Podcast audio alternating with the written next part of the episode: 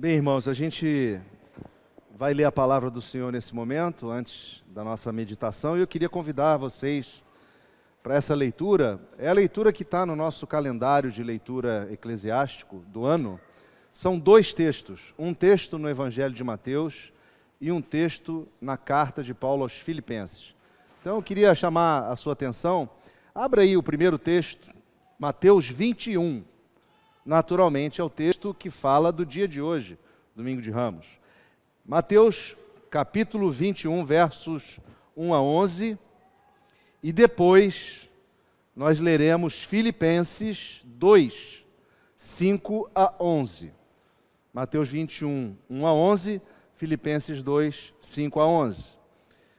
Diz assim a palavra do Senhor no Evangelho de Mateus, a entrada triunfal de Jesus em Jerusalém. Quando se aproximaram de Jerusalém e chegaram a Betfagé, ao Monte das Oliveiras, enviou Jesus dois discípulos, dizendo-lhes: Ide à aldeia que está aí diante de vós, e logo achareis presa uma jumenta, e com ela um jumentinho. Desprendei-a e trazei-mos. E se alguém vos disser alguma coisa, respondei-lhe que o Senhor precisa deles, e logo os enviará.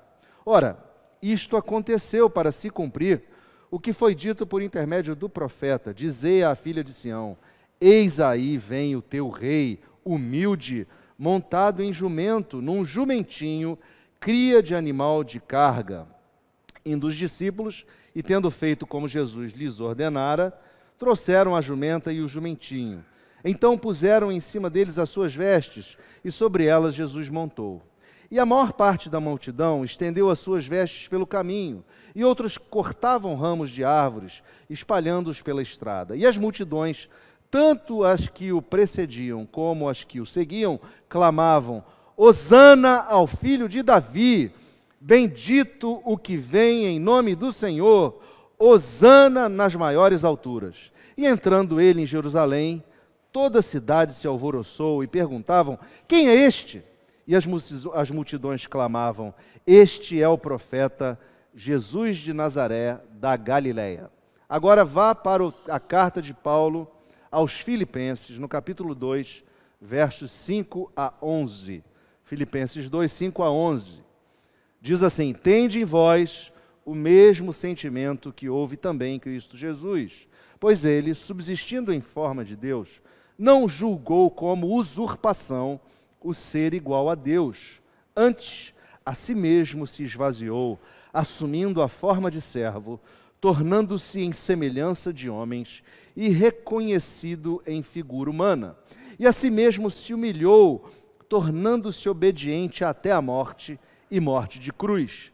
Pelo que também Deus o exaltou sobremaneira e lhe deu o nome que está acima de todo nome, para que ao nome de Jesus se dobre todo joelho nos céus, na terra e debaixo da terra, e toda língua confesse que Jesus Cristo é Senhor, para a glória de Deus Pai. Palavra do Senhor até aqui, vamos orar, pedindo a Deus que fale aos nossos corações. Senhor nosso Deus, nosso desejo é, neste momento, debruçado sobre a tua palavra, aprendermos dela, Senhor pela intermediação do Teu Espírito em nós, que Ele possa, Senhor, trazer à nossa mente e coração a identificação do nosso atual estado no que tange, Senhor, aos ensinamentos deste texto. E que o Senhor possa mover o nosso coração, ó Deus, em direção da maturidade espiritual, na medida em que possamos, Senhor, crescer degrau após degrau, na subida, Senhor, do, deste caminho de espiritualidade até a estatura de Jesus Cristo. Senhor, ajuda-nos, é a nossa oração. Oramos em nome de Cristo. Amém. Meus irmãos, nós, é, eu acredito que seja razoável dizer que nós todos aqui crescemos debaixo de dois grandes paradigmas, né? O primeiro deles é que desde pequenininho a gente recebe ordens a serem seguidas por os, pelos nossos pais. Mas todos nós, parece que desde pequenininho começamos a explorar a flexibilidade da desobediência. A gente faz um pouquinho mais além do que os nossos pais proíbem para ver o limite da repreensão. Até onde o nosso pai, a nossa mãe vai deixar a gente meter a mão naquele vaso de cristal em cima da mesa, ou meter a mão em alguma coisa que não, que não deve, ou caminhar por um lugar que não se deve caminhar. Então, parece que a gente vai crescendo ali naquele, naquela tentativa de sempre quebrar as regras. E a gente se depara, depois, quando adulto, a, a uma sociedade que está constantemente tentando quebrar ou desafiar regras, de modo que a gente vai vendo cada vez mais um espírito de desobediência, às vezes, né, é onde as pessoas tendem a não fazer as coisas até que a lei manda, né? E às vezes é, até nós fazemos coisas erradas. É, por exemplo, coisa simples: avançar um sinal de trânsito. Quem nunca avançou um sinal de trânsito? Não quero entrar aqui no mérito do, né, de você transgredir essa lei de trânsito por questões de segurança, seja qual for. O ponto é que a gente está sempre diante de uma quebra de alguma regra, tentando ir além um pouquinho. Outro paradigma é que a gente cresce na disputa. Todos nós crescemos na disputa, desde a escola. A gente cresce na disputa das provas, das melhores notas. E aí a gente toma bronca. E aí os nossos pais é, é, nos, nos, repreendem por uma nota ruim, e aí você vai levando a sua vida, às vezes um, uns com mais dificuldades do que outros, né, lutando para vencer, lutando para ser bom, e às vezes com aquela fala, você tem que ser o melhor, você tem que superar todo mundo, e a gente vai crescendo assim e vai vivendo assim profissionalmente, porque você, para conseguir um lugar é, numa determinada empresa ou num determinado órgão público, você tem que prestar concurso e você tem que tirar a melhor nota. E você tem que ser bem colocado. Então a gente cresce debaixo desse paradigma da disputa. Muitas vezes isso mina a nossa capacidade de percebermos que somos frágeis. A nossa capacidade de sermos humildes. Esse texto, e aqui a gente se aproxima do ápice da quaresma, final de semana que vem, onde vamos celebrar a ressurreição do Senhor. Esse texto ele traz um momento de reflexão que creio ser necessário para nós nessa noite, né? Eu queria falar de algo que é muito caro para Jesus e, de que, e, e que é absolutamente necessário como evidência daqueles que seguem a Jesus. E isso, eu quero dizer, humildade e obediência. A trajetória de, da história de Jesus é quase que a materialização dessas duas virtudes, humildade e obediência. Um verso que todos nós gostamos de lembrar, que está no Evangelho de Mateus é aquele quando Jesus diz assim: Vinde a mim, todos os que cansados e sobrecarregados, e eu vos aliviarei. Tomai sobre vós o meu jugo e aprendei de mim, porque eu sou manso e humilde de coração. E achareis descanso para a vossa alma, porque o meu jugo é suave e o meu fardo é leve. A humildade e a mansidão de Jesus fazem dele abrigo aos corações aflitos e aos corações sobrecarregados. Jesus não estava preso a jugo e a fardo de agendas de homens. Você já parou para pensar que Jesus não teve posses enquanto ele andou entre nós? Você já parou para pensar que ele, ao se encarnar, ele assumiu forma de um servo, renunciou à sua glória celestial para se fazer pobre, para estar entre nós pobre o apóstolo Paulo escreve isso aos Coríntios. Jesus tinha um coração humilde e um ensinamento impactante. Ele era a própria encarnação do faça o que eu digo e faça o que eu faço. O seu convite era sempre de segui-lo em obediência aos seus ensinamentos. Jesus não abria mão da obediência, irmãos. Por isso que eu queria então propor como tema dessa nossa reflexão humildade e obediência, as marcas do cristão. Humildade e obediência, as marcas do cristão. Esses, esses dois textos lidos, eles trazem evidências disso. Né?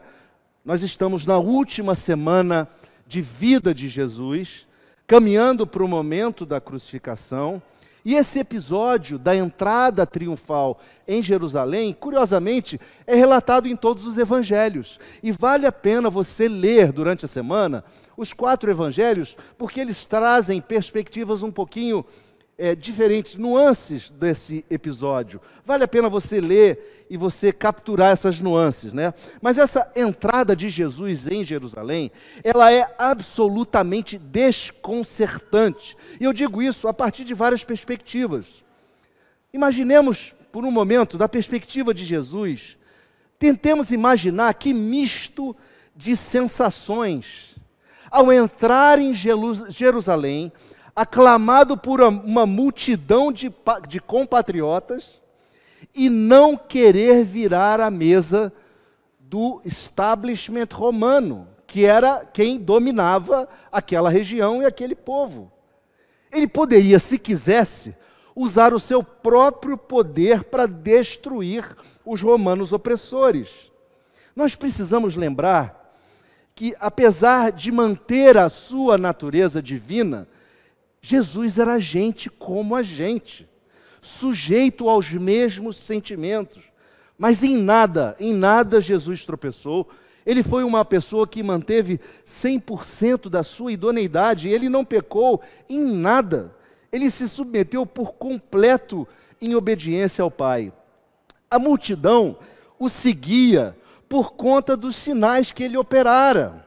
Mesmo no caminho que ele havia passado, ele havia estado em Betânia, ele havia ressuscitado um amigo Lázaro. Ele havia impactado aquela multidão pelos seus milagres. Ele havia restaurado poucos dias atrás a vista dos cegos de Jericó. Então Jesus entra naquela cidade sob os olhares do povo, das autoridades religiosas e dos romanos. E ele sabia para onde ele caminhava. O seu destino era a cruz, e ele mesmo o diz, como registra lá o Evangelho de Mateus, um pouquinho antes, quando Jesus diz para os seus discípulos assim: Eis que subimos para Jerusalém, e o filho do homem será entregue aos principais sacerdotes e aos escribas. Eles o condenarão à morte e o entregarão aos gentios para ser escarnecido, açoitado e crucificado. Mas ao terceiro dia ressurgirá. Jesus tinha noção do que estava esperando por ele. Mas, por outro lado, havia também um clima messiânico no ar. Havia uma expectativa por parte do povo judeu. O Evangelho de Mateus e também o Evangelho de João. Eles recorrem às escrituras do Antigo Testamento para fazer a ponte daquele momento com uma profecia do profeta Zacarias. Lá no livro do profeta Zacarias, no capítulo 9, verso 9, Zacarias escreve: Alegra-te muito, ó Sião, ó filha de Sião. Exulta, ó filha de Jerusalém. Eis aí vem o teu rei, justo e salvador, humilde, montado em jumento, num jumentinho, cria de jumenta. Meus irmãos, Jesus estava cumprindo esta profecia e o povo tinha o texto na cabeça. Nós sabemos que também era um contexto de opressão que o Império Romano é, imprimia sobre aquele povo. Aquele povo estava farto das explorações do Império Romano. Eles queriam um libertador, mas eles não tinham a capacidade de discernir de qual reino Jesus Cristo falava. Eles pediam de volta o reino como o reino de Davi, conforme registrou o evangelista Marcos. Mas eles queriam, eles queriam um rei para trazer de volta a paz e a prosperidade a Israel, numa perspectiva física do aqui e do agora. E o grito na sua boca era um grito de socorro, irmãos. Era um misto de clamor e louvor. Eles diziam Hosana, que literalmente significa salva-nos agora, ou salva-nos por favor. Ao clamarem, ó salva-nos, filho de Davi, eles estavam fazendo uma conexão com um descendente de Davi que reinaria em Jerusalém. Mas também diziam: Bendito o que vem em nome de Javé. E aqui eles citam o Salmo 118, que também é mais uma profecia cumprida neste evento. Ou seja, naqueles corações havia uma expectativa, havia uma conexão de fé que se frustraria em poucos dias, porque aquele rei que eles esperavam haveria de morrer na cruz.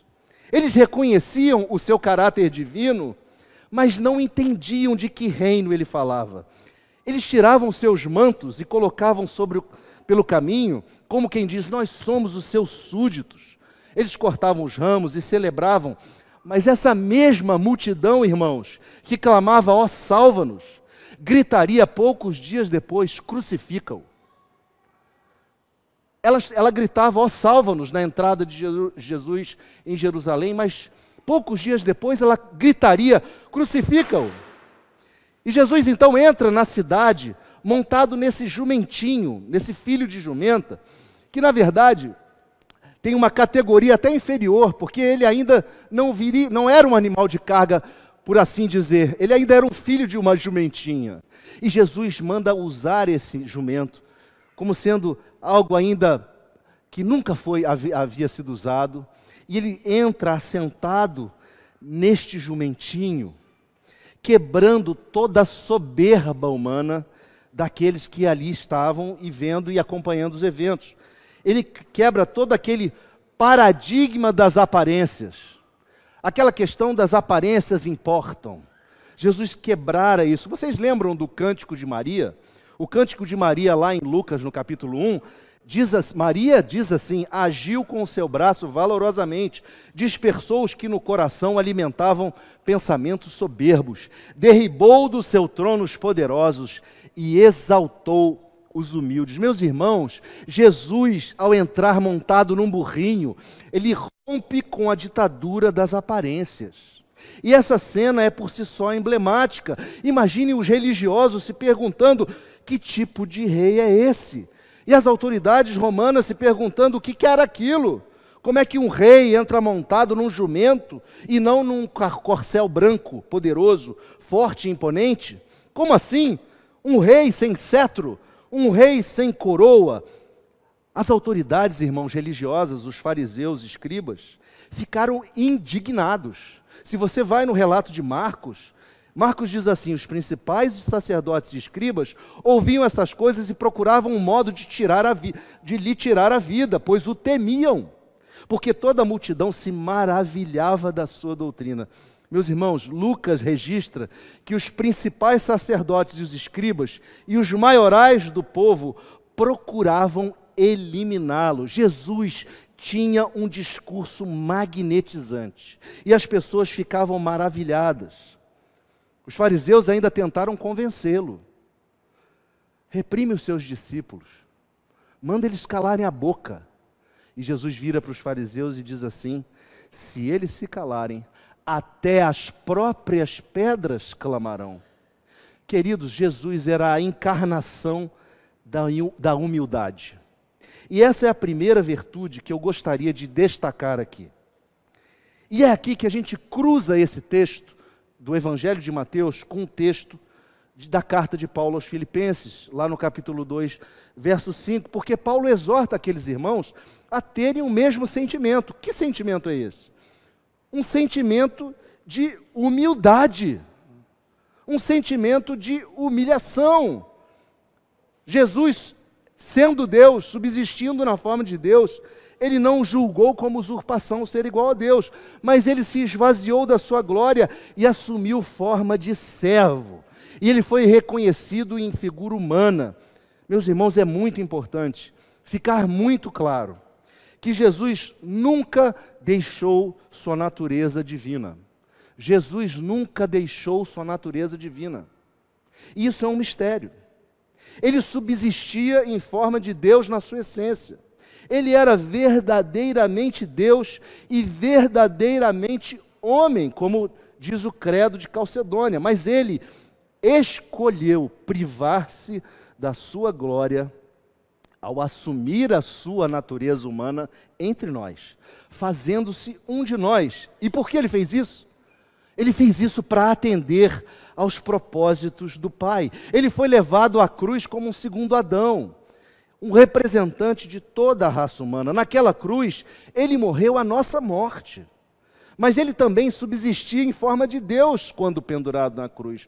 Porque, meus irmãos, somente Deus tem o poder de destruir a morte. Não há outro nome dado entre os homens pelo qual importa que sejamos salvos. Essa foi a declaração do apóstolo Pedro lá na frente, perante o sinédrio, depois lá da, da ascensão. Jesus Cristo se esvaziou de sua glória e assumiu o seu papel redentor como figura humana de carne e osso. Queridos, ele teve dor, ele teve fome, ele teve sede, ele se cansou, ele teve medo, ele chorou, ele se emocionou, ele se indignou e ele sangrou até a morte. Ele se humilhou e aceitou os desígnios do Pai e foi obediente até a morte, morte de cruz. Ele se humilhou, aceitando morrer de uma forma ultrajante. Queridos, era um traje, era uma ofensa. Mas alguém ser morto numa cruz fora dos portões da cidade. Só os malfeitores passavam por isso. Era algo extremamente ultrajante, extremamente humilhante. Jesus é o nosso exemplo a ser seguido. Depois da entrada triunfal de Jerusalém, ele comeria a sua última Páscoa com seus discípulos. O que ele faz naquele encontro? Ele lava os pés dos discípulos. O mestre lavando os pés do aluno. Meus irmãos, prestem bem atenção. Não há como vivermos o cristianismo sem humildade. Eu vou repetir. Não há como vivermos o cristianismo sem humildade. O exemplo desta cena da entrada triunfal, ele é emblemático.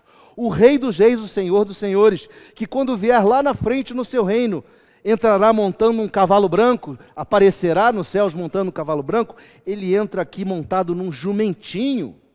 E isso é absolutamente desconcertante. Nós precisamos pensar nisso, irmãos.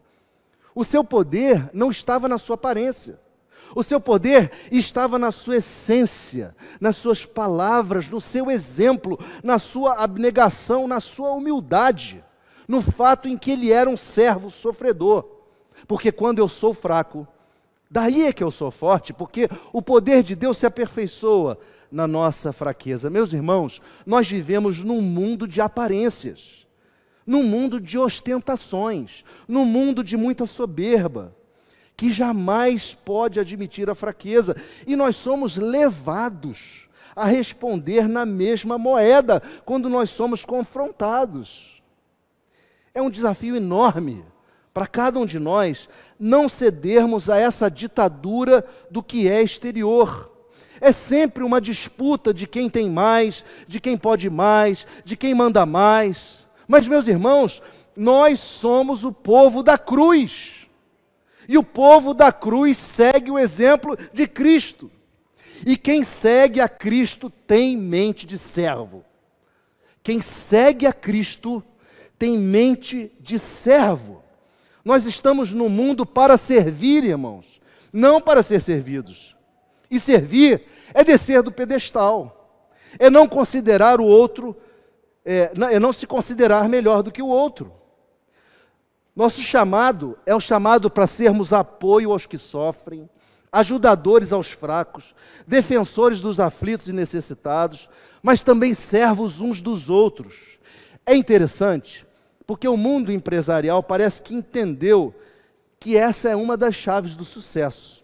E eles se apropriaram um pouco do nosso discurso. Tem um, um escritor no meio gerencial que fala de administração, chamado James Hunt, que ele escreve sobre a importância de um líder servidor. E ele fala de uma pirâmide hierárquica invertida, onde o vértice está embaixo, ou seja, o líder está embaixo e a organização está em cima, e esse líder serve a organização, ele é um servo da organização. Nós precisamos ouvir a exortação de Paulo, quando, um pouco antes do texto que lemos, ele diz assim: Nada façais por partidarismo ou vanglória, mas por humildade, considerando cada um os outros superiores a si mesmo. Meus irmãos, sem humildade, nosso ministério não será eficaz. Mas há uma outra virtude, e a segunda que eu quero falar hoje à noite, que está presente tanto numa quanto, quanto num quanto no outro, no outro relato, que é a obediência, a obediência à vontade de Deus e à sua palavra. E isso é algo inegociável. Desde o Gênesis, nós vemos que essa virtude da obediência fez parte da revelação progressiva de Deus a respeito do seu relacionamento conosco. E foi um pré-requisito de bênçãos. Quando a gente vê lá no, na carta de Paulo aos Romanos, ele diz que foi pela desobediência de um só homem que muitos se tornaram pecadores, mas que foi por meio da obediência de um só homem, Jesus Cristo, que muitos se fizeram justos. Deus disse a Abraão lá no Gênesis: multiplicarei a tua descendência, Gênesis 26, 4 a 5. Multiplicarei a tua descendência como as estrelas do céu e lhe darei todas as terras. Na tua descendência serão abençoados todas as nações da terra, porque Abraão obedeceu a minha palavra e guardou os meus manda mandados, os meus preceitos, os meus estatutos e as minhas leis. Deus diz também ao povo, através de Levítico, lá no capítulo 26, se vocês andarem nos meus estatutos, guardarem os meus mandamentos e os cumprirdes, então estas bênçãos seguirão a vida de vocês. Ele apresenta uma lista delas. Lembram daquele fato quando Saul, rei, perdeu o seu reino? Saul foi por uma batalha em Gilgal contra Amaleque e Deus disse a ele: "Destrua tudo, inclusive animais". E Saul, se achando aquele conhecedor da mente de Deus, falou: Não, vou fazer tudo direitinho, mas eu vou separar um pouquinho dos animais aqui, porque afinal de contas eu quero fazer um sacrifício a Deus que seja maravilhoso, um sacrifício dos melhores animais. Então eu não vou matar tudo, eu vou guardar uns animais aqui. Aí vejam o que, que Samuel diz a ele. Veja o que Samuel diz a Saul. Tem porventura o Senhor tanto prazer em holocausto e sacrifícios, quanto que se obedeça a sua palavra? Eis que obedecer é melhor do que sacrificar, e o atender melhor do que a gordura de carneiros. Meus irmãos, nesse evento da entrada triunfal de Jesus em Jerusalém, Jesus dá uma demonstração de obediência ao Pai. Ele cumpre a profecia ciente do que lhe esperava. O texto de Filipenses lido, nós vemos que ele foi obediente até a morte, morte de cruz. O próprio Jesus afirma no Evangelho de João, no capítulo 6, verso 38, que ele desceu do céu não para fazer a sua própria vontade, e sim a vontade daquele que o enviou. Irmãos, o caminho da obediência é muitas vezes doloroso, pois implica em privações, mas é o único caminho para agradar a Deus. Se você quer agradar a Deus, se eu quero agradar a Deus, nós precisamos ser obedientes a palavra de Deus. Nós precisamos ser obedientes ao que Deus tem para nós e revelou para nós. Nós vivemos num mundo em rebeldia, onde o não às regras é o moto. O mundo diz assim: não às regras. Não às regras. E eu não estou falando de regra ou convenções de homens, porque até essas podem nem está em conformidade com a vontade de Deus. Eu estou falando da palavra de Deus. Eu estou falando das Escrituras. E é duro quando a gente vê líderes cristãos desconstruindo essa verdade com coceira nos ouvidos, relativizando a palavra de Deus, as instruções de Deus. Eu entendo que realmente é necessário a gente discernir as particularidades né, dessas regras estabelecidas principalmente no Antigo Testamento, por conta do momento, do contexto e daquele, é, é, aquele, aquela etapa específica da história do povo. Mas, meus irmãos, eu quero simplificar. Nós podemos seguir a regra de ouro do Evangelho. Vamos seguir a regra de ouro do Evangelho? Amar o Senhor de todo o coração, de toda a alma, de todo o entendimento e de toda a força. E ao próximo como a si mesmo. Simples assim. Se nós conseguirmos amar ao Senhor de todo o coração, de toda a nossa alma, de todo o nosso entendimento e de toda a nossa força, e se nós conseguirmos amar o próximo como nos amamos, está resolvido. Está resolvido. Do que adianta, meus irmãos, eu me engajar totalmente nas atividades da igreja e continuar tratando mal minha esposa, continuar tratando mal meu esposo, continuar falando mal de Beltrano e de Fulano, continuar tratando mal meus filhos, continuar tratando mal meus irmãos de sangue, continuar tratando mal meus funcionários, continuar tratando mal meus irmãos de fé. O que, que adianta? Que fé é essa? Que evangelho é esse? Do que, que adianta eu ir para a praça servir soprão, sopão para os moradores de rua e eu continuar mentindo, continuar sendo invejoso, continuar sendo desonesto, continuar sendo intrigueiro, continuar sendo avarento? Meus irmãos, nós precisamos ser obedientes. Nós não vivemos uma relação de recompensa com Deus. Uma coisa não recompensa a outra. Ou melhor dizendo, uma coisa não cobre a outra. Ah, eu vou fazer serviço social para cobrir o fato de que eu sou um mentiroso quanto mais. Nossa re relação com Deus é baseada em graça e não em recompensa. Deus quer de nós engajamento e obediência. Nós precisamos viver um evangelho prático. Nós precisamos viver um evangelho prático, onde a humildade permeie os nossos atos e a obediência seja a trilha da nossa jornada. Vou repetir. Nós precisamos viver o evangelho prático, onde a humildade permeie os nossos atos e a obediência seja o trilho da nossa jornada. E a única forma de nós conseguirmos fazer isso é olhando para Jesus. Porque Ele é o nosso maior exemplo. Eu queria encerrar com o texto de, da carta de Pedro, na primeira epístola de Pedro, no capítulo 5, onde ele diz assim: Humilhai-vos, portanto, sob a poderosa mão de Deus, para que Ele, em tempo oportuno, oportuno vos exalte, lançando sobre Ele toda a vossa ansiedade, porque Ele tem cuidado de vós. Que Deus te abençoe, que Deus nos abençoe e nos ajude a vivermos a simplicidade da obediência e da humildade. Amém?